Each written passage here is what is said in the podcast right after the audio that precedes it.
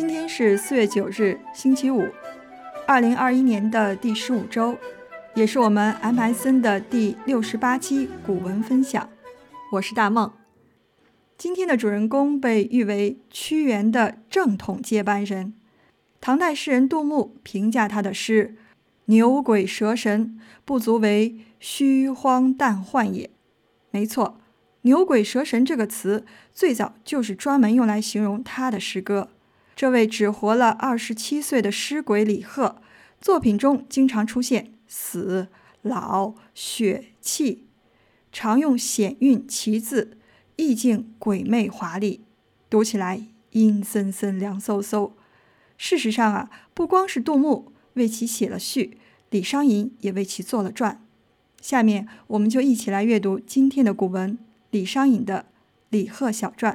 有请今天的主讲人李聊聊开题。石破天惊，秋雨下得骤然凝在半空。这时我乍见窗外有客骑驴自长安来，背了一布袋的骇人的异象。人未至，冰雹般的诗句已携冷雨而降。我隔着玻璃。再一次听到西河敲日的叮当声，哦，好瘦好瘦的一位书生，瘦得犹如一只精致的狼毫。你那宽大的蓝布衫随风涌起千顷波涛，觉着五香蚕豆似的，觉着绝句，绝句，绝句。你激情的眼中，温有一壶新酿的花雕，自唐而宋而元而明而清，最后注入我这小小的酒杯。我试着把你最得意的一首七绝塞进一只酒瓮中，摇一摇，便见云雾腾升，雨自醉舞而平仄乱撞。瓮破。你的肌肤碎裂成片，旷野上引闻鬼哭啾啾，狼嚎千里。来来，请坐，我要与你共饮从历史中最黑的一页。你我并非等闲人物，岂能因不入唐诗三百首而相对发愁？从九品凤里郎是个什么官，这都不必去管他。当年你还不是在大醉后把诗句呕吐在豪门的御街上？喝酒呀，喝酒！今晚的月大概不会为我们这千古一句而亮了。我要趁黑为你写一首晦涩的诗。不懂就让他们去不懂，不懂为何我们读后像是大笑？啊，这是洛夫写给李贺的诗，叫《与李贺共饮》。然后李贺就是我们今天要讲的主人公嘛。今天要和大家分享的文章是李商隐的《李贺小传》。嗯，李商隐也可以说是李贺的小迷弟了。关于李贺的记载其实不算多，嗯，主要散见于像《旧唐书·李贺传》《新唐书·李贺传》，还有杜牧写的《李长吉集序》。还有我们现在今天要分享的《李贺小传》，嗯，等等几篇，还有几篇就不说了。然后结合这几篇，我们就可以去窥见这李贺短暂的一生，他到底经历了一些什么。嗯，先和大家说一说李贺的生平。李贺字长吉，是河南福昌人，福昌就是现在的河南宜阳。公元七九零年出生，是宗室郑王之后。相传他少年就有才名啊。据《新唐书·李贺传传》记载，说李贺七岁能词章，韩愈、皇甫时史文未史文未信过其家，使贺赋诗，原笔折旧如素构，字幕曰高轩过，二人大惊，自是有名。就是说啊，李贺七岁那年就小有名声了。呃，当时韩愈和皇甫时。不信他七岁就可以写出很好的文章来，就跑去他家考他，让李贺写一首诗，然后李贺旋即就写了一首《高轩过》。现在给大家读一下这首《高轩过》，感受一下《高轩过》。李贺：华居之翠青如葱，金环压佩摇玲珑。马蹄银耳声隆隆，入门下马气如虹。云是东京才子，文章举弓。二十八宿罗心胸，九经照耀冠当中。殿前作赋生魔空，笔补造化天无功。旁梅书客感秋蓬，谁知死草生华风。我今垂翅复明鸿，他日不休蛇作龙。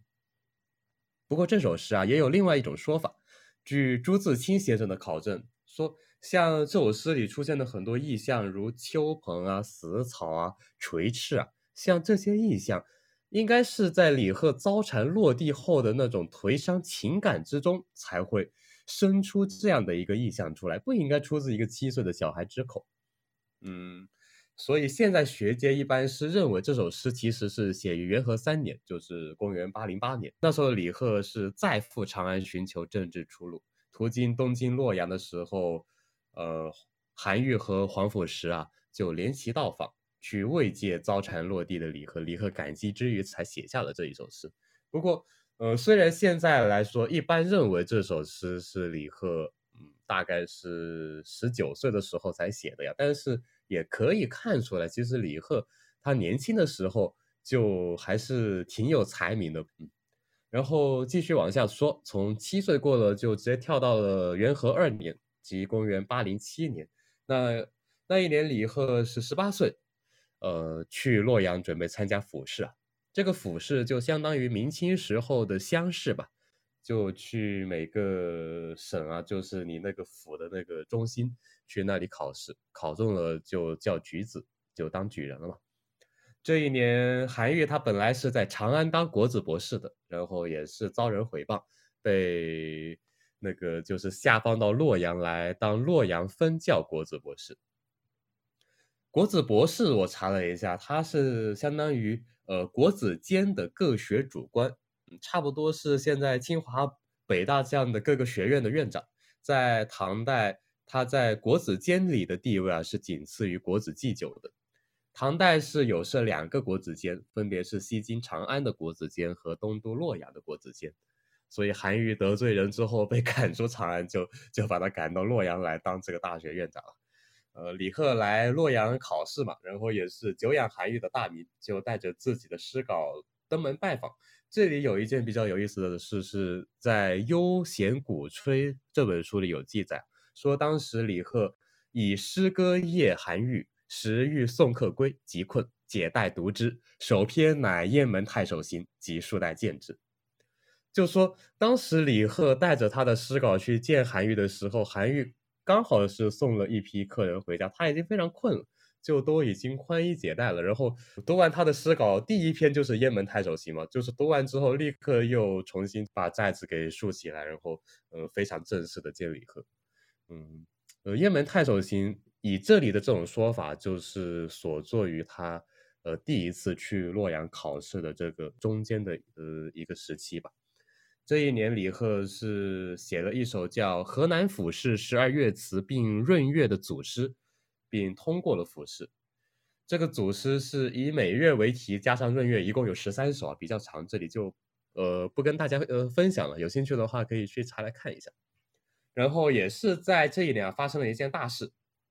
这件事大家可能也都比较熟悉，就是李贺，因为他的父亲叫做李敬肃嘛，嗯，敬肃在当时的一个音可能是和进士是比较相近的，呃，于是就有人以避讳为理由阻止他继续赴京参加科举考试。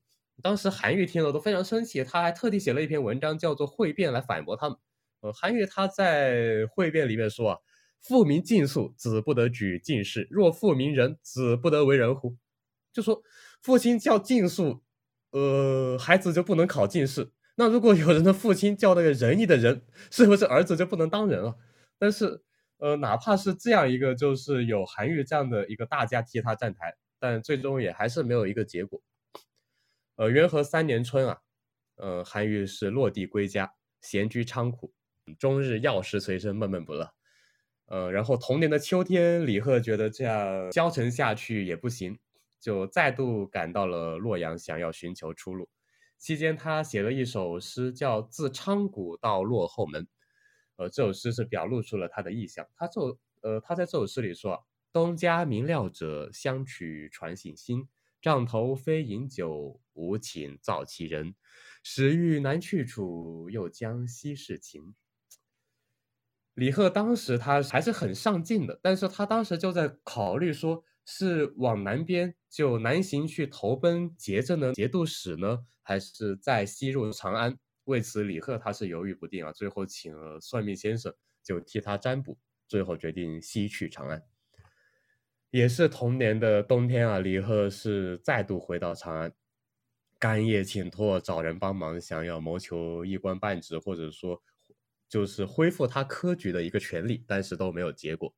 在这一年冬至的那天，因甘露不得，李贺胸中是极度苦闷，写下了著名的一首诗，叫《置酒行》。这首诗也可以和大家分享一下。对，这首诗我给大家读一下：《置酒行》，李贺。零落七尺一杯酒，主人奉觞客长寿。主父西游困不归，佳人折断。门前柳，吾闻马州西作新风客，天荒地老无人识。空将笺上两行书，直犯龙颜请恩泽。我有迷魂招不得，雄鸡一声天下白。少年心事当拿云，谁念幽寒作乌恶。从这首诗其实可以看出来，李贺他当时应该还是抱有希望的，就他还是认为少年心事当拿云，他也还是会觉得会有雄鸡一声天下白的时刻的，他还是在相信着。你看他在里面说的马周的点，说马周当年他在新丰的客栈里面，没有谁是认识他的，后来不是也当了唐朝的宰相，所以他觉得他也可以等到那一天，是吧？虽然最后他没有等到那一天。嗯，次一年的春天啊，也就是元和四年（公元809年的春天），呃，李贺是经宗人推荐，考核后复因得官，做了一个奉礼郎的小官，属太常寺，掌君臣版位，以奉朝会祭祀之礼，是个从九品的一个最小最小的一个呃官职了。对。然后他做的活也都是和这个就是宗庙祭祀相关的，所以在这之后，李贺他所写的文章的那种鬼气森森，有一种说法也认为这和他这三年奉礼郎的经历是有很大的一个关系的。在这之后，李贺是在长安当了三年的奉礼郎嘛。嗯也创作了不少诗篇，像我们比较熟悉的如《苦咒短》啊，还有《李凭箜篌引》《老夫彩玉歌》《赠陈商》这些比较出名的诗，应该都是在这个时期创作。嗯，三年后，元和七年（公元812年的春天），李贺送好友沈亚之落地返乡后不久，就抱着郁郁不得志的一个心情，辞去了奉礼郎的官职，离开了长安，返回家乡昌谷。在这个期间，他也写了一首比较出名的诗，叫做《金童仙人辞汉歌》。嗯，返回昌谷之后啊，他也有写过我们现在比较耳熟能详的诗啊。嗯，最出名的应该是《南园十三首》，也是一个组诗，一共有十三首了，大多都是七绝，好像也有一首五律。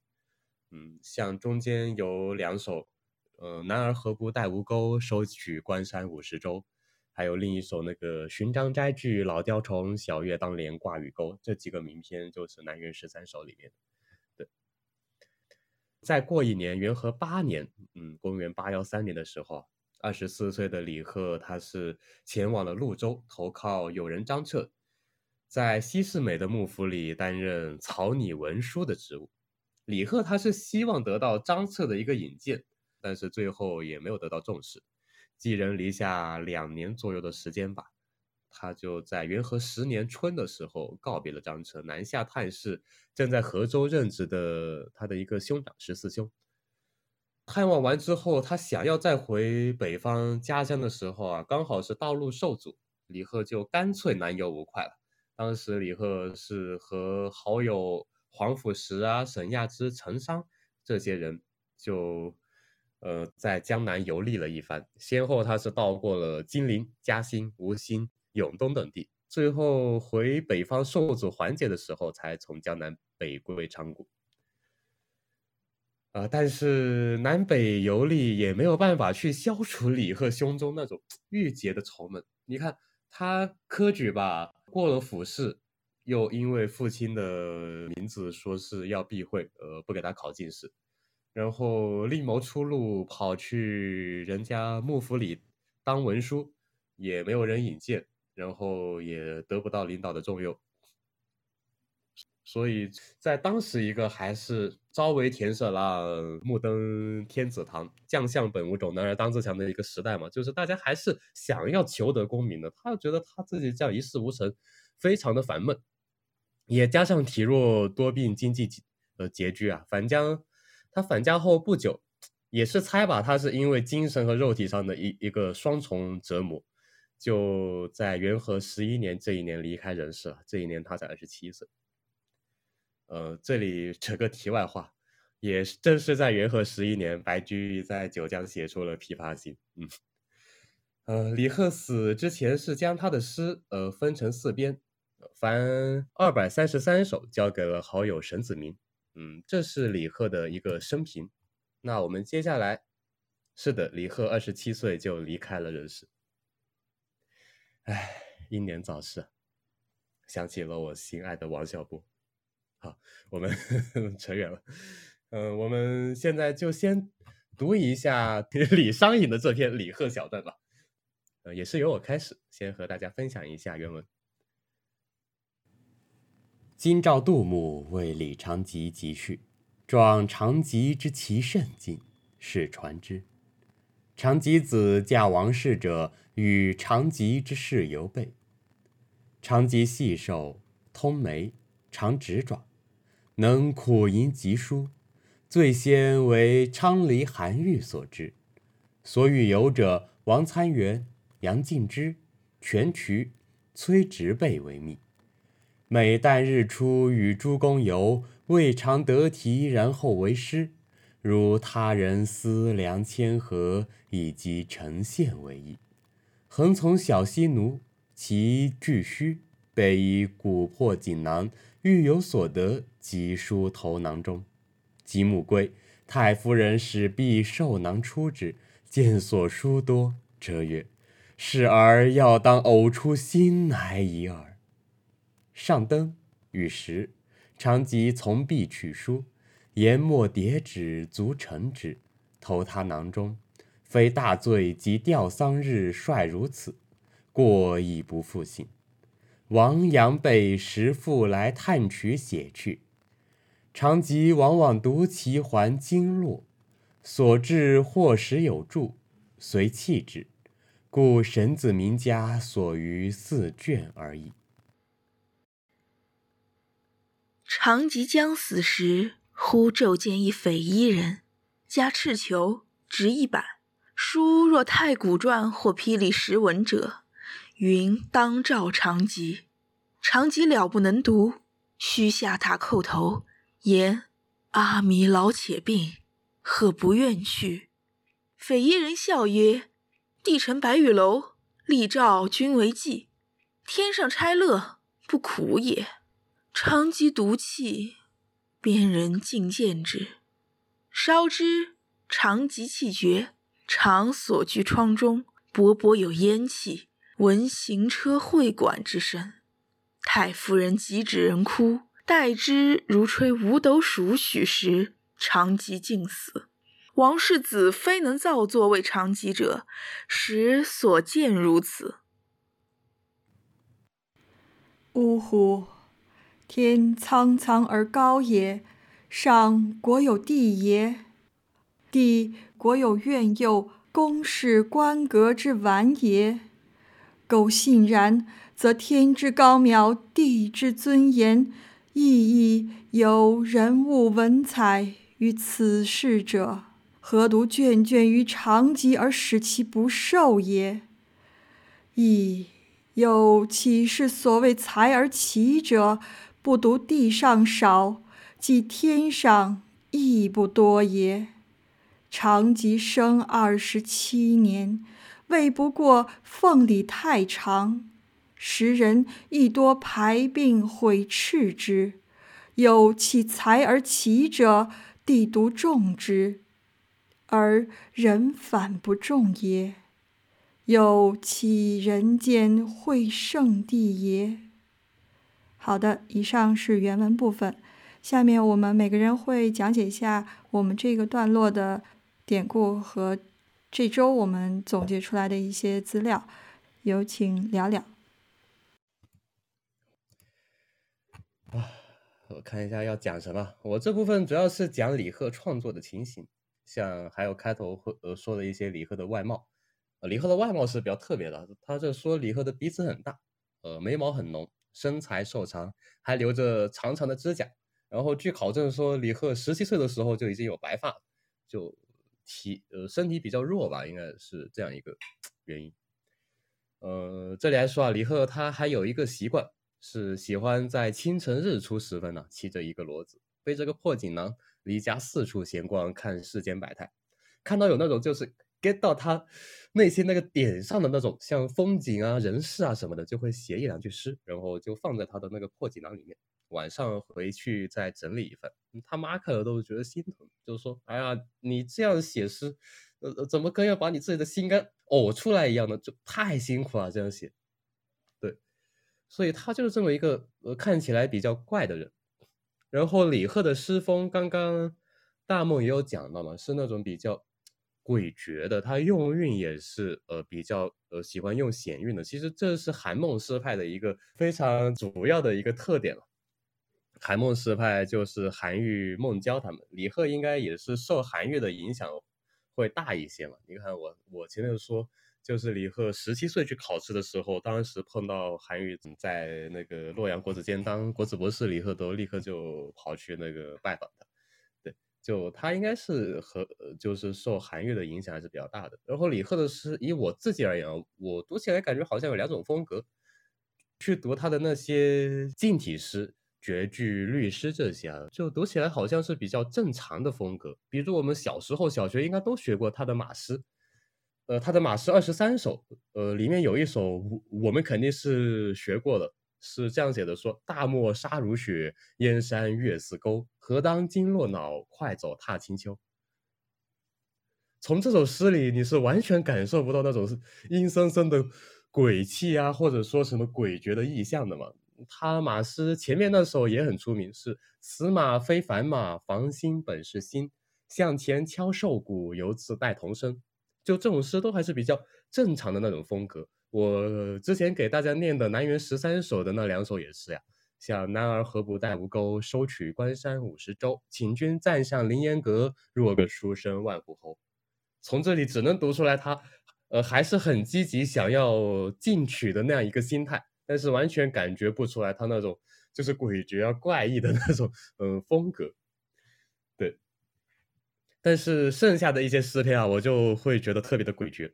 嗯，不过李贺虽然是被称为诗鬼啊，但是他真正写的鬼诗是不算多的。嗯，他的两百多首诗里只有十多首算是鬼诗吧。这里和大家分享一下他最出名的那首鬼诗，叫《秋来》。同风惊心壮士苦，摔灯落尾啼寒宿。谁堪轻简一边书？不遣花重粉空度。思牵今夜长阴直，雨冷香魂吊书客。秋坟鬼唱报家诗，恨雪千年土中碧。这个诗的一个点，我要和大家说一下，便于大家理解，就是报家诗。鲍家诗说的是鲍照曾经写的一首挽诗，叫《蒿里吟》。李贺是由这首挽诗生出秋坟鬼唱。你读这首诗是明显能感觉到那种鬼气森森的感觉，会刚好清明刚过，大家自行感受一下吧。嗯，分享下一首诗，我比较喜欢的。先和大家分享一下他这首苦咒的，我真的非常喜欢他这首苦咒的。嗯现在还有歌呢，就是燕池把这首诗谱曲制成了歌，也是挺好听的。不过我第一次读这首诗啊，好像还是因为当时刷微博刚好刷到马伯庸的微博，当时他发了一个微博说他一开始读李贺的时候啊，是觉得昆山玉碎、凤凰叫那种特别震撼，但是最后读来读去，还是读到那句“月寒日暖来煎人寿”，觉得特别的清寒吧，就是那种感觉。先给大家读一下苦咒的李贺：飞光飞光，劝尔一杯酒，吾不识青天高，皇帝厚。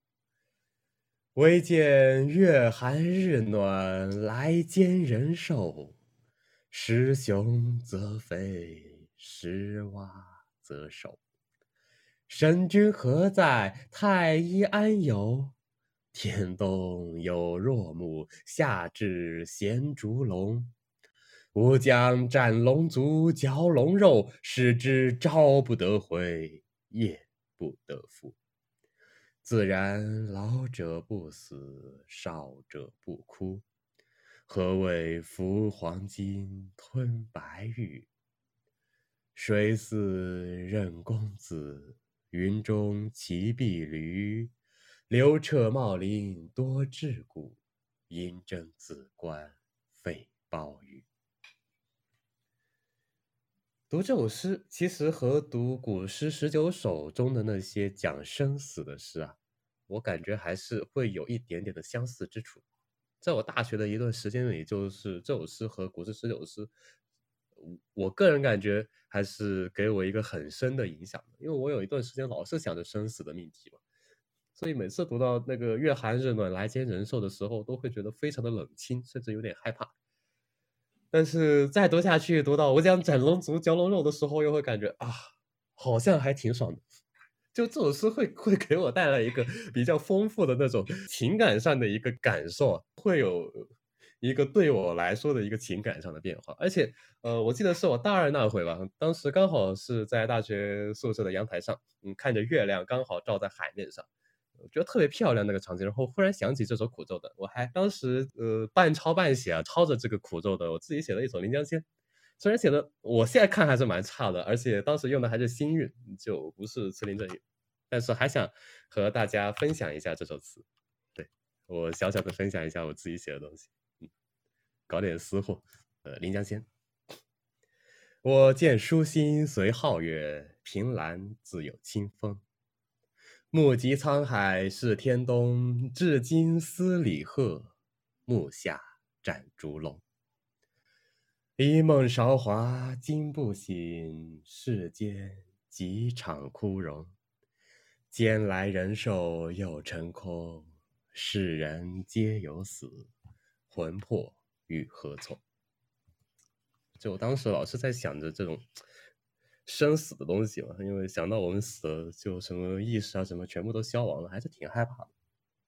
亏了这些作品，常常读一下，会让我 有一种支撑我继续不要瞎想的一个力量。嗯。然后和大家分享一下，刚刚大梦有说过的《李凭箜篌引》，呃，《李凭箜篌引》也是李贺非常非常非常出名的一首诗了。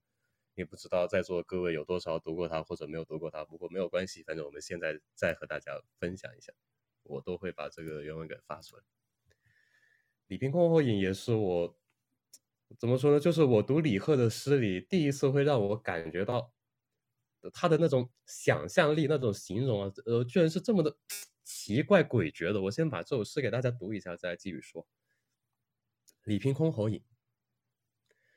无丝蜀桐张高秋，空山凝云颓不留。江娥啼竹素女愁，力凭中国弹箜篌。昆山玉碎凤凰叫，芙蓉泣露香兰笑。十二门前融冷光，二十三丝动子慌。女娲炼石补天处，石破天惊斗秋雨。梦入神山教神域，老鱼跳波受教舞。无志不眠倚桂树，鹿角斜飞湿寒兔。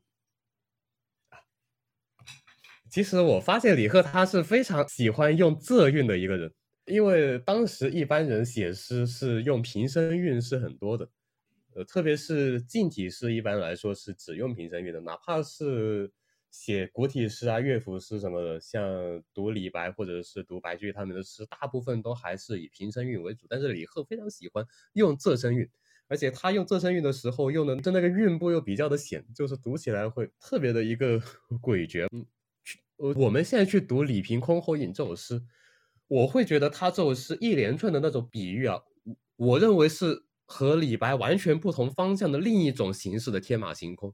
不是一般人能想到这样去形容弹乐器。你看，他说“无丝蜀桐张高秋，空山凝云颓不留”。呃，他这一句的意思就是说，李平他刚开始弹箜篌的时候，好像时间暂停了一样，空山凝云颓不留，就云也停住了，水流也停止住了，你好像进入了一个暂停的一个时光里。他那一开声就已经把你震撼住了。他用的这种描写真的是太有意思。我发另一首李白写的《听蜀僧俊》。弹琴这首诗，大家可以对比一下，两个在唐朝非常具有天赋的诗人，在写他们听人弹乐器的时候的一种完全不同的一个风格。我觉得这样的一个对比还是非常有意思。蜀僧抱绿绮，西下峨眉峰。为我一挥手，如听万壑松。客心洗流水，鱼响入霜钟。不觉碧山暮，秋云暗几重。李白他形容琴声，他他写的是如听万壑松。李贺呢，他写的是昆山玉碎凤凰叫，芙蓉泣露香兰笑。你想想，在昆仑山巅的这种玉碎的声音，凤凰的叫声，然后他转而一写芙蓉泣露。很难在脑海中有一个非常具体的想象，但是你读完之后就会感觉他弹箜篌应该是一个非常厉害、呃非常壮观的一个场景，会给你这样一个场面。对我，呃，他这个比喻会让我想到杜甫写的那个“观公孙大娘弟子舞剑器琴”，呃，那个比喻也特别有意思。大家有兴趣的话可以去读一下，我这里就不，呃，因为我也没有事先找了，我就不特地贴出来给大家看。就这样一种比喻，我还是特别喜欢的。嗯，反正我也很难用我自己的语言去把那种感觉完全的表达出来了，功力不够。大家就对着这些文字细细的品一下吧。最后给大家分享一下他的一首诗，叫《赠城商》。这首诗呃其实不算特别有名，但是我个人是认为它是非常能代表李贺当时一个就是没有办法科考、郁郁不得志。就找不到出路的那种心情的，所以我还是觉得这首诗是有必要和大家分享一下。这首《赠城商》，李贺他是穿插着写他自己，然后又写他的友人陈商，然后又写回他自己，然后又写他的友人陈商，这样一个叙事方式把这首诗给写完的。给大家读一下：长安有男儿，二十心已朽。楞家堆案前，处瓷系肘后。人生有穷桌，日暮聊饮酒。知今道已塞，何必须白首？萋萋陈述圣，批贺楚祖斗。学为尧舜文，时人则衰偶。柴门车辙动，日下鱼饮瘦。黄昏访我来，苦节青阳昼。太华五千仞，披地抽僧袖。盘古无寸寻，一上加牛斗。公卿纵不廉，宁能锁吾口？立身失太华，大作看白昼。风霜作铺素，得气为春柳。礼节乃相去，憔悴如刍狗。风雪直斋坛，莫阻冠同寿。臣妾弃太监，唯欲乘机舟。天眼何时开？古剑拥缢后。你看他这里写“天眼何时开？古剑拥缢后”，他也怪老天不开眼，就平平白白因为父亲的这样一个姓氏而不得科举。然后到处寻求出路都不得志，最后也是这样，二十七岁早早的就去世了，真的还是蛮可怜的。我认为，那我的分享就到这里吧，主要还是和大家介绍一下他的几首比较出名的诗，当然还有好多首了，我就没有一一念了，不然就太浪费时间了。像我刚刚读的《苦昼短》啊，还有《秋来》这些，呃，一般都认为是在他当凤里郎的那段时间，或者是之后写的。所以大家如果读李贺的话，是可以注意一下他。担任凤里郎之后的那段时间，因为他的这种鬼气森森，应该就跟他的这个官职蛮有关系。嗯，那就把时间交给狼面。好的，这里呢，他这一段呢，什么意思呢？就是说他快要死的时候，然后在大白天里看见一个穿着红色的丝帛衣服的人，然后骑着一个红色的苍龙，拿着一个木板。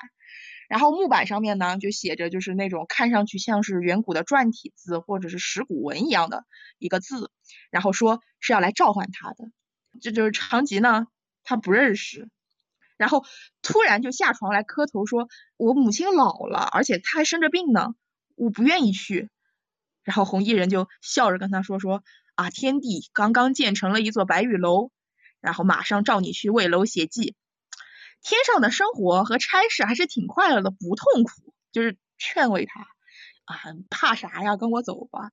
但是长吉不愿意，他就独自哭泣，旁边的人都看见了。过了一会儿，长吉就气绝身亡。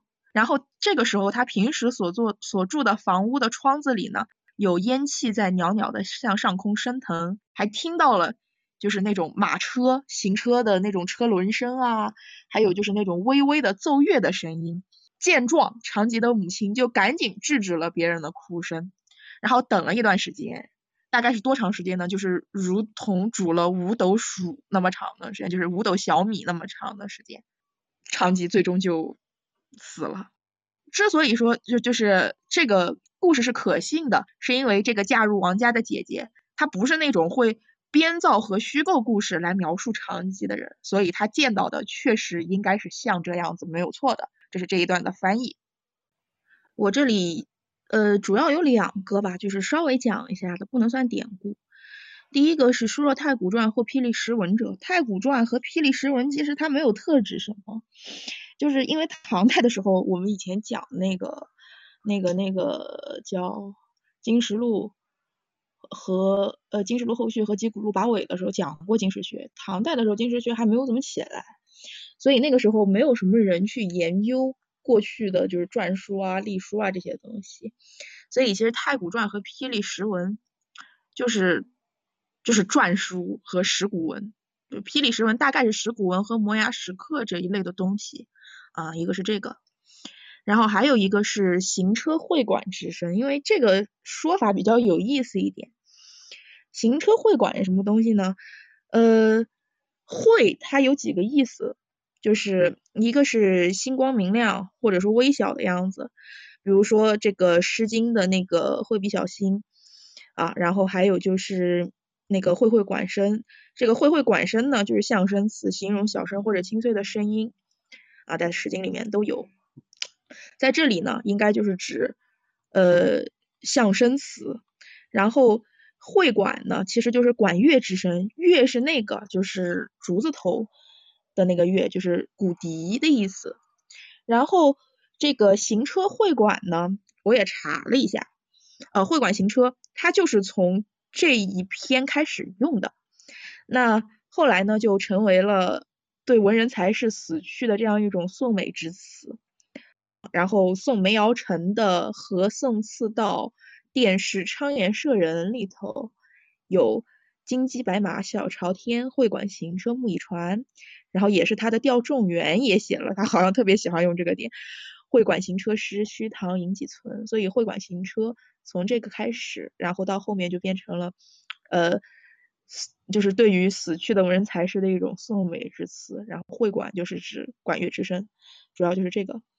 然后我这边的话，主要是想讲一讲通感的问题，就是因为刚刚。了爷他已经就是分享的时候提到了李平箜篌引嘛，然后呃还有就是 李白写的那个《如听万壑松》，确实虽然我是吐了个槽，就小吐一下，就是他俩听的不是一个那个音乐，但就是只是开玩笑而已啊。呃，就是怎么说呢，就由他引吧。就是我想到哪儿就讲到哪儿了，因为我现在 牙疼的我也有点头晕。呃，他在这个这个这个《李凭箜篌引》里头有写：“昆山玉碎凤凰叫，芙蓉戏露香兰笑。十二门前融冷光，二十三寺粽子黄。女女娲炼石补天处，石破天惊斗秋雨。梦入神山教神玉，老妪挑拨受教舞。”这些就是相当于是一个听力、听觉和视觉的一个连通和通感。然后特别还有最后一句。无志不眠倚桂树，鹿角鹿角斜飞湿寒兔。这个是一个很有意思的点啊，就是刚刚小妖听这一句的时候，他说他以前听到说，哎，鹿角斜飞湿寒兔，到这里说他这个运用的很有意思，就是感觉好像没有完，但是仔细想，哎，在他他好像又确实该完了。所以就首首先从这一点，我想引一个，就是作曲中有一个手法叫不解决的终止和弦。什么叫不解决的终止和弦呢？先解就解释一下作曲的终止和弦是什么意思。呃，简单来说就是，比如说我要写一首曲子，呃，拿这个这个我爱你中国举例吧，嗯，就是它是一个大调，大调的话就是哆来咪发嗦嘛，然后它最后一个音是会落在哆上面的。呃，我要把美好的青春献给你。我的母亲，我的中国。你注意听这个最后一根西嗦发咪哆，它最后一个音是一定会落在哆上面的。就是你的这一首曲子，它是一个什么样的调？比如说我是大调，那我的主和弦就是哆咪嗦，那我最后的音就一定会落在它的第一个音就是哆上面，这个就叫做终止和弦。然后什么叫解决呢？就是西嗦发咪。西嗦发米的时候，我会配扫西瑞的和弦，扫西瑞的和弦，我最后是一定要把它解决到哆咪嗦上面的，这个就叫终止式。终止式的意思就是，呃，就是你听的时候，你不需要很明白这个乐理的道理，但是你会听出来，就是扫西瑞到瑞的时候，你会觉得，哎，它要往下走一下，它要往下走一下，它才是就是相当于走到终点然后哆咪嗦，好，你就知道啊，这首曲子结束了。呃，但是呢。在作曲中有这样的一个手法，就是我故意在后边不放终止和弦，或者说我故意给你一个非主和弦的和弦，然后让你觉得这首曲子还没有结束。比如说，我还是拿我爱你中国举例，但是他就是说我要把它改成另外一种感觉的曲子，就是我要悠悠的啊，让它让你有一种它还有它还有后续，它还没有结束的感觉。那我就 so si 然后我不往刀上走，我往咪上走，so re mi，你就会觉得，嗯，没有结束，就会有一种余味悠长的感觉。这个就是，就是比较普通一点的，就是我不给你解决。然后还有一种就是我连咪都不给你，我就直接停在瑞上面，这个就是戛然而止，就我让你觉得它停了，但是它停了，就是因为我故意要给你营造出这样的一种气氛。这个是这个就是作曲的一个手法，就是和这个他写这这首这首诗的时候，在这个鹿角斜飞湿寒兔上面，他就是相当于是可以把这个作诗和作曲类比起来的这样的一个方法。好，那既然说到了作曲和作诗，它的手法上会有相似点，那就是就是可以引到我要讲的通感。就是你看他这边的通感是，我通过诗的方式，我来描述我听到的东西，而我听到的东西，我是用视觉的角度去把它给表现出来的。而之所以你会有这样的通感的感觉，是因为作曲家在作曲的时候，或者说在这个乐器被设计出来的时候，它本身。就带有这样的一个属性，就是我希望你能够感受到这样的一个画面。呃，我再打个比方，就是因为如果拿民乐来比打比方的话，会比较就是更更复杂一点。我先打一个直直观一点的比方，我拿交响乐来比打比方的话，交响乐不是有很多组吗？铜管组就是什么铜号啊、长号啊那些，呃，是就是黄金黄色的那些管乐器都叫铜管组。木管组，就是除了金黄色的管乐器以外的管乐器都叫木管组，比如说单簧管、双簧管那些黑色的，然后长笛银色的这些，它都属于木管组。然后有弦乐组，弦乐就是大提、中提、小提，然后还有贝斯，然后还有其他的打击乐组。然后打击乐之外呢，就是还有气氛乐，就比如说竖琴、竖琴和箜篌。就是为什么我之前说箜篌分类可以分到气氛乐，就是因为它跟竖琴是一个相当于是一体双生的这样的一个关系，意是那个就是差异的意啊，不是一二三四的一，一体双生的这样一个关系。好，那我打个比方，比如说我现在要做一首曲子，我想要表达风吹拂过山林的感觉，那我会就是采用什么样的一个方法呢？我会不要大提琴和贝斯，因为那个是很低沉的。那个是如果我要表达山石，或者是我要表达深海，我可能会选用这样的乐器。我会可能先选用小提琴和中提琴，然后用一个中层的声音去铺一层底。就是你们想象一下那种那种弦乐组出来的声音，会给你一种就是那种草地或者是树林的感觉，对不对？然后接着我可能会进一些木管乐，木管乐就比如说长笛进来那就是鸟鸣声，然后单簧管进来就是那种如听万壑松，我会给你一种就是风吹过了那个呃树的之间，然后还有就是那种树的空洞的时候会发出这样的声音。啊，然后呢，可能我再加一点那种三角铁那种叮叮的声音，它模仿的呢，其实就是就是那种嗯，怎么解释呢？就是有点像那种高频的冰块碰撞到一起的声音。然后我可能还会给你一一层那种波的铁片，它是属于一种气氛音乐，就是给你一种闪亮亮的，像太阳穿过了这个树林落下来的那种闪亮亮的亮光的感觉。这个就是我在作曲的时候，我会利用每一个乐器不同的气质来营造出这样的气氛，而达到听听众的这样的一种通感。就是，然后我再用中国的就是乐器去进行一个比，就是类比的话，比如说，嗯，打个比方，二胡，二胡是属于比较就是非常典型的一个弦乐，然后呢。它会给人一种悲凉的感觉，那它这种悲凉的感觉是从何而来的呢？是从它的频，就是振动频率而来的。它的这个共鸣腔体造成的那种共鸣的音色会有一种低哑的感觉，而这种低哑的感觉是接近人哭之后的嗓子的沙哑。所以说，嗯，你会对二胡有一种悲凉的这样的一种概念。但是二胡也可以演奏快，就是欢快一点的曲子，而这种欢快一点的气氛，是由我在演奏的时候，我对于这个乐器它不同的，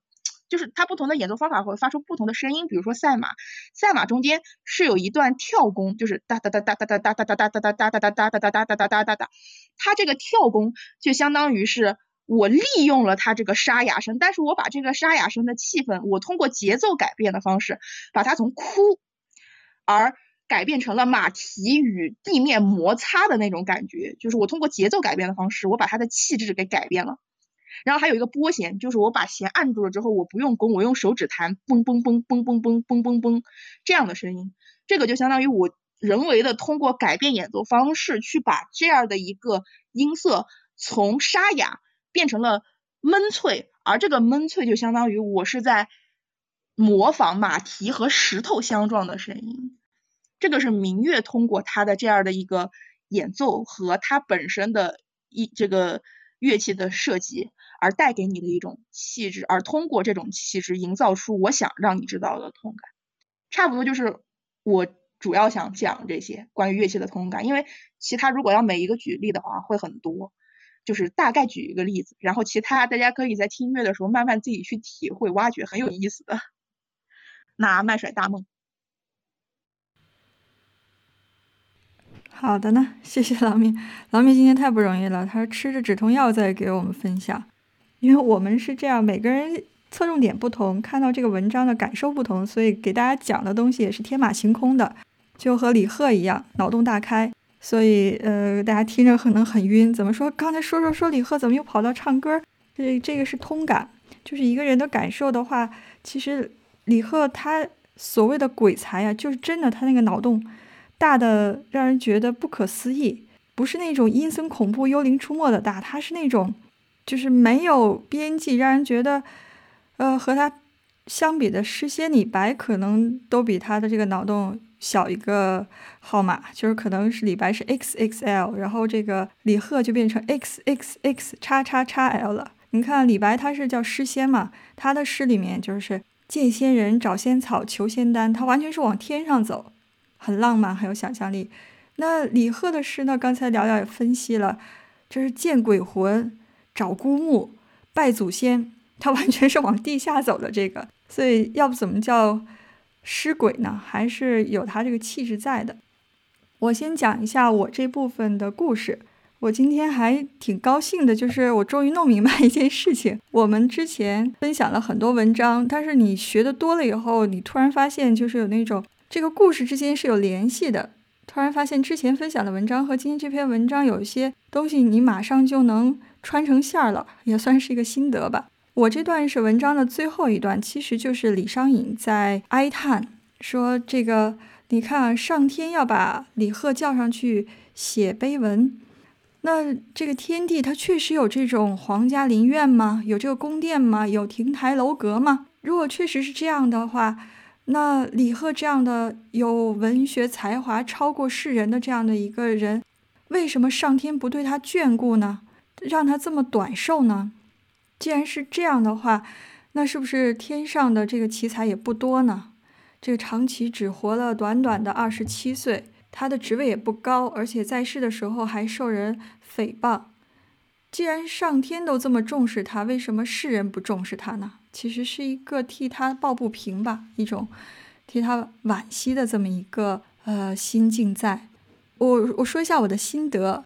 我们之前 MSN 在正式命名为 MSN 之前，我们叫吊唁三人组。然后最开始我们打卡的就是祭文。第三篇文章是曹雪芹借。贾宝玉之口说的这个芙蓉女儿蕾，然后我们读的那个版本是就是林黛玉帮他又改的一个，然后我读的那个部分有个典故，我当时就不知道是怎么回事儿，就稀里糊涂读过去了。然后我刚才在看的时候，我突然就想到了这个，他就是探晴雯嘛，就是他说这个是上帝下了旨意，招你去当花官儿，去当芙蓉主人，所以呢你在天上就会与兰蕙为伴呢。这个他说，这个我开始觉得是小丫头的无稽之谈，我就是一块琢玉，然后又觉得这个事情没凭没据，但细细想来呢，就是唐代的这个叶法善就曾经把李邕的魂魄摄走了，然后让他去写碑文，然后唐代的这个诗人李贺也是被上天招派去了，让他写玉楼记，给玉楼做个记，这样呢想想呢，好像这个也有道理，也是相通的。然后我现在一想，好像人们把这个。不愿意让人家离去的时候，就要给他编一个故事，像我们小时候说这个，外婆去哪儿了，外公去哪儿了，说去天上了，变成星星了，或者是怎样，但还是就是希望有一种陪伴吧，就是即使是我看不到你了，也可能是不知道之后这个有没有往生，但是还希望你有个好的归宿，这样的一个愿望在。这个是我这一段的文章，我先讲一下杜牧和李商隐。这个特别逗，因为我之前开篇的时候，我引用了杜牧他写的序言嘛，给李贺诗写的序。这个后面有个故事，你就能感觉到什么是真心实意，什么是虚情假意。怎么讲啊？这个杜牧的序是在前，李商隐的小传是在后。但是啊，这个杜牧是托人受人所托要给李贺写的这个序。是这个托付他的人叫什么呢？叫沈子明。沈子明是谁？大家可能不不太清楚。但是有他的哥哥叫沈传师，杜牧是沈传师他的幕僚，沈传师是杜牧的金主爸爸。所以这个沈子明来拜托他写序的话，他还很执拗，还推推诿诿的这种不愿意、不情愿。但是沈子明再三要求，他才勉强作赋。然后他把这个写到这个赋的前面，说：“哎呀，我真的推脱不了了，我没办法。那好吧，我就勉为其难写个序吧。”然后他也知道这个金主爸爸的弟弟不能得罪啊，所以就先吹了一通，上天入地啊，用很多的排比句说的不要不要，简直这个人就是神话中的人物走来了。什么云烟绵连不足为其态也，水之昭昭不足为其情也，春之昂昂不足为其和也，秋之明洁不足为其格也。天哪，这个人简直就是完美呀！呃，但是话锋一转，他又觉得把他写的太好，有点失去了杜牧自己这个风骨了嘛，然后就还要批评一下。批评的是什么呢？盖骚之苗裔，礼虽不及，辞或过之。使贺且未死，少加以礼，奴仆命骚可也。就是说，但是啊，他和这个屈原还是有差距的。他的理智啊，这个修辞啊，他的这个思想。境界还达不到屈原，但是他死的太早了。如果他要是可能现在活着的话，说不定比屈原还厉害。就这画风，先是一扬，然后一抑，然后又一扬，画风总是转来转去的。但是他其实的这个目的就是说我交差完事儿了，对吧？这个沈子明让我写个序，我怎么把这个工作给他对付过去？但实际上你可以看到，他这个就是他表扬也没表扬到非常。入里，然后批评批评的又觉得不是很中肯，这就是一个这个领导交差的这么一个任务。然后我们再看李商隐写的这个小传，李商隐他是真的很喜欢李贺，而且他们在诗的这个境界上，这种敏感度的话，其实有很多相似性在。所以啊，他在写的时候，他就把这个李贺这个故事写进去，然后给他写了一个。尸鬼成仙的这么一个美好愿望，还质问人间：你们为何不珍惜这个人才？就完全是把李贺的不甘，把他委曲求全都写出来了。这个李商隐和李贺绝对是真爱。好了，这个是我刚才比较的两个大诗人杜牧和李商隐分别写的序和小传。如果大家知道这个杜牧和沈子明，他两个人是非常不对付的。杜牧当时好像看中了。这个沈传诗的一个歌妓叫张好好，写过张好好诗嘛。然后沈子明前头看诗，后面就把张好好给娶了，断了这个杜牧的念想，所以这两人还结了仇。好的，今天我给大家带来一个非常有意思的比较吧，因为我当时想到李贺的时候，想他和西方的哪个人物能做一个这样的。类比呢，无论是从身世还是从他这个情怀，从写诗的风格，我当时选了三个人物和大家汇报一下。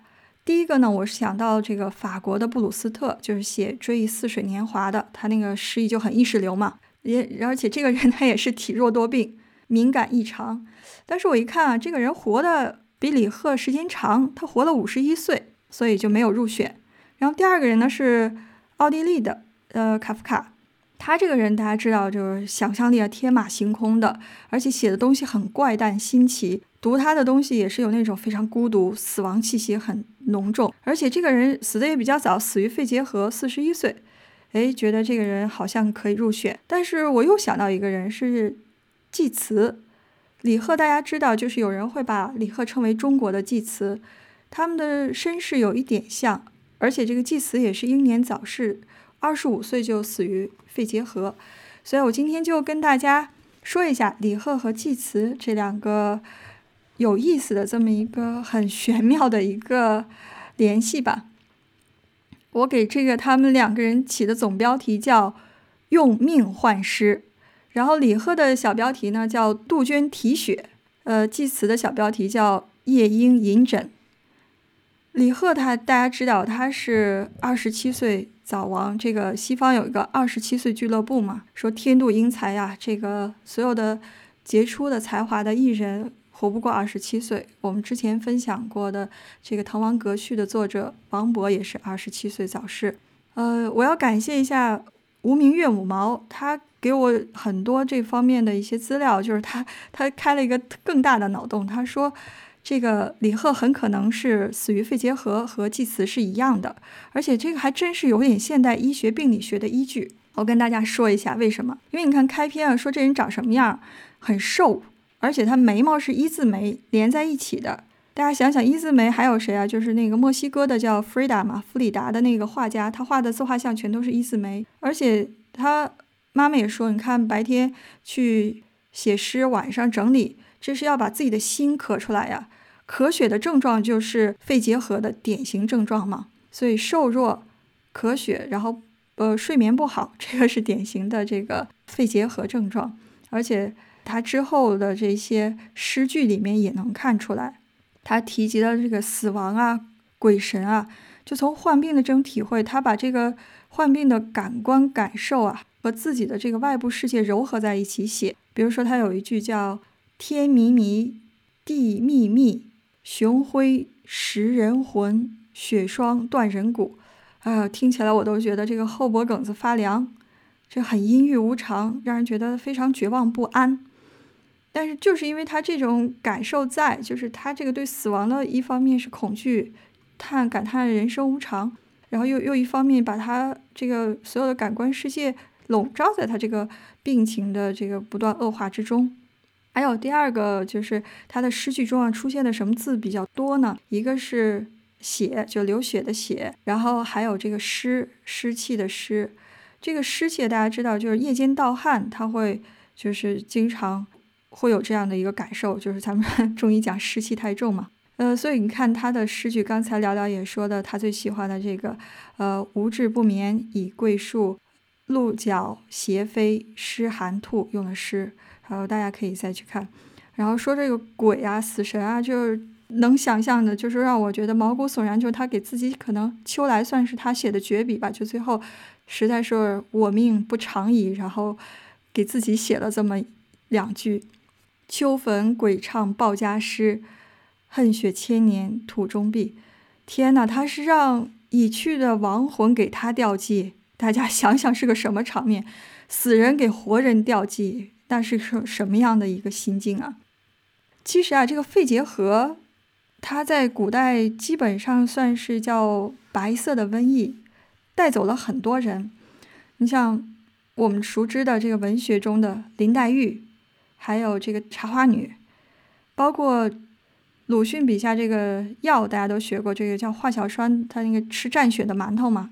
鲁迅他本人其实也死于肺结核。还有哈佛的这个大学创始人，哈佛音乐家肖邦，刚才我说的卡夫卡、契科夫、雪莱、劳伦斯、林徽因、萧红，所以这个肺结核其实带走了很多有才华的人，而且让他们英年早逝。然后我们再看看济慈，济慈他是。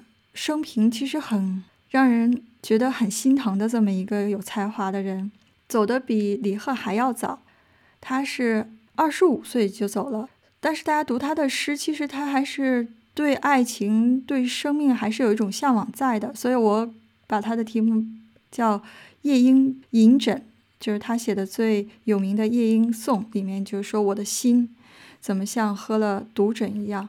可能就是因为这种肺结核对他的影响，他能。就有这，他所有的诗中有这种祭词式的感觉主义。我先说一下祭词的生平，他是出生一个非常普通的家庭，甚至呃是社会的底层。他的爸爸是在一个马厩当马官儿，然后也是很早就死了。在祭词九岁的时候就丧父，十五岁的时候他的母亲死于肺结核，他还有三个弟弟，其中一个弟弟也是因为肺结核去世，死在祭词的怀里。你想想，这样连一连串的打击对他来说，那是一个什么样的人生啊？而且后来他终于找到希望的时候，是他与一个呃印度和英国的混血儿叫 Fanny 芬妮相爱的时候，他写了很多这个对于爱情憧憬和对于永生的诗歌，但是呢却爱而不得。两个人就是好不容易冲破了这个家庭的这个等级啊，订婚了，马上就要结婚了，然后他突然发现自己开始咳血。因为他是他的弟弟死在他的怀里，他母亲是因为肺结核去世嘛，他就知道自己肯定也命不久矣，他就不能和芬妮在一起，他把传染给芬妮，然后就一个人跑到意大利罗马，客死他乡。但是就是因为他这种很敏感的这种生病的状态。让他执着于生活中的这种小的生态环境，这个和普鲁斯特很像。你看普鲁斯特写的《追忆似水年华》，他没有什么家国情怀，他把一个小的事情就翻来覆去的写，细致入微的写，这个为什么呢？因为你生病以后，你的这个整个活动区域就受到局限，你可能就是在病床上或者家门口，你走不远了。但是你可能更敏感了，你对身体的疼痛敏感，你对周围的这个噪音啊、声音啊、光线啊都敏感，就是因为在这种敏感的环境中，小的这种生态环境，让你写出异于他人的诗歌。呃，刚才我们说了这个秋来，这个李贺给自己写了一个绝笔诗。其实济慈他也给自己写了墓志铭，就一句，但是大家的这对这句话的翻译是“仁者见仁，智者见智”的。我读一下吧：Here lies one whose name was written in water。此地长眠者，声名水上书。大家想想，在水上写自己名字。那就是分分钟就是消逝了嘛，对吧？他这种逝去感很强，但是也有人说啊，这个水就代表他的生生不息的这个生命愿望，他是希望长存的，但是又达不成。他知道自己可能因为得了肺结核之后就马上命不久矣，所以这是他的和他的愿望相违背的这么一个呃哀叹吧，说。我躺在这里，他的名，我的名字写在水上，和水一样，很快就逝去了，或写在水上以后就失去了踪迹了。呃，我突然想到莫扎特，莫扎特他在三十五岁，突然就预感到自己大致呃大限将至的情况下，给自己写了《安魂曲》《安魂弥撒曲》，大家可以听一下，那个听起来特别诡异，呃，建议不要晚上听，不要晚上一个人听。最后说一个事情。两个人的共同处，一个虽然是杜鹃啼血，另外一个是夜莺吟枕，但是还有一个词，我觉得能概括两个人的相同之处吧。虽然命运很相似，诗歌风格也有雷同，但是总结下来，我觉得这个词叫消极才能。这个词不是我编的，也不是我能拍拍脑袋想想出来的。这个词是季慈在给他兄弟的一封信中写的，叫 negative capacity。消极才能，这个和咱们消极怠工啊那种非常遁世或者是非常不乐观的这种情节是不一样的。这个词不能这么想。呃，他是怎么说呢？他说，呃，有一些东西在我的大脑中衔接了起来，我恍然大悟，正是这些东西啊，就是让莎士比亚成为莎士比亚。这个是什么呢？就是这种不确定、神秘、疑惑之中，却并不着急寻求事实和理由，大概是这么个意思吧。原文我我也想不起来了。但是大家想一想，他这种消极感受力，他就是说我只去感受，我不做结论，我不下定义，但是我会把这种感受放大，我可以我天马行空的用我的这个脑洞去填补它。就像你写一个故事，你不一定下一个结论，但是你可以把这个故事的前因后尾，你用你自己的想象力给它补全了。这个也就是李贺诗中，大家读起来让为什么让人觉得阴森森，这个凉飕飕。其实他用词虽然有很多的这样的一个鬼呀，这样呃死呀，但是他所有的词其实没有没有那种生僻字，每个字都平淡无奇，但凑在一块儿就有那种意境感受，让人觉得不寒而栗。就是因为他们把自己的感受很直白的直给的写出来，然后因为在这样一个生病的长期的状态下。积累出来这样的一个呃文学上的一个感官主义，然后又把它诉之于诗歌，呃，让我们后世才能有通过刚才郎灭讲的通感去感受到。我本来想读一小段《夜莺》，大家体会一下祭词的《夜莺颂》。Darkling I listen, and for many a time I have been half in love with its for death. Called him soft names in many amused rhyme, to take into the air my quiet breath. Now more than ever seems it rich to die, to seize upon the midnight with no pain. While thou art pouring forth thy soul abroad in such an ecstasy, still wouldst thou sing and I have ears in vain. To thy high requiem become a sob. 死，更是多么的华丽，在午夜里赫然魂魄离世。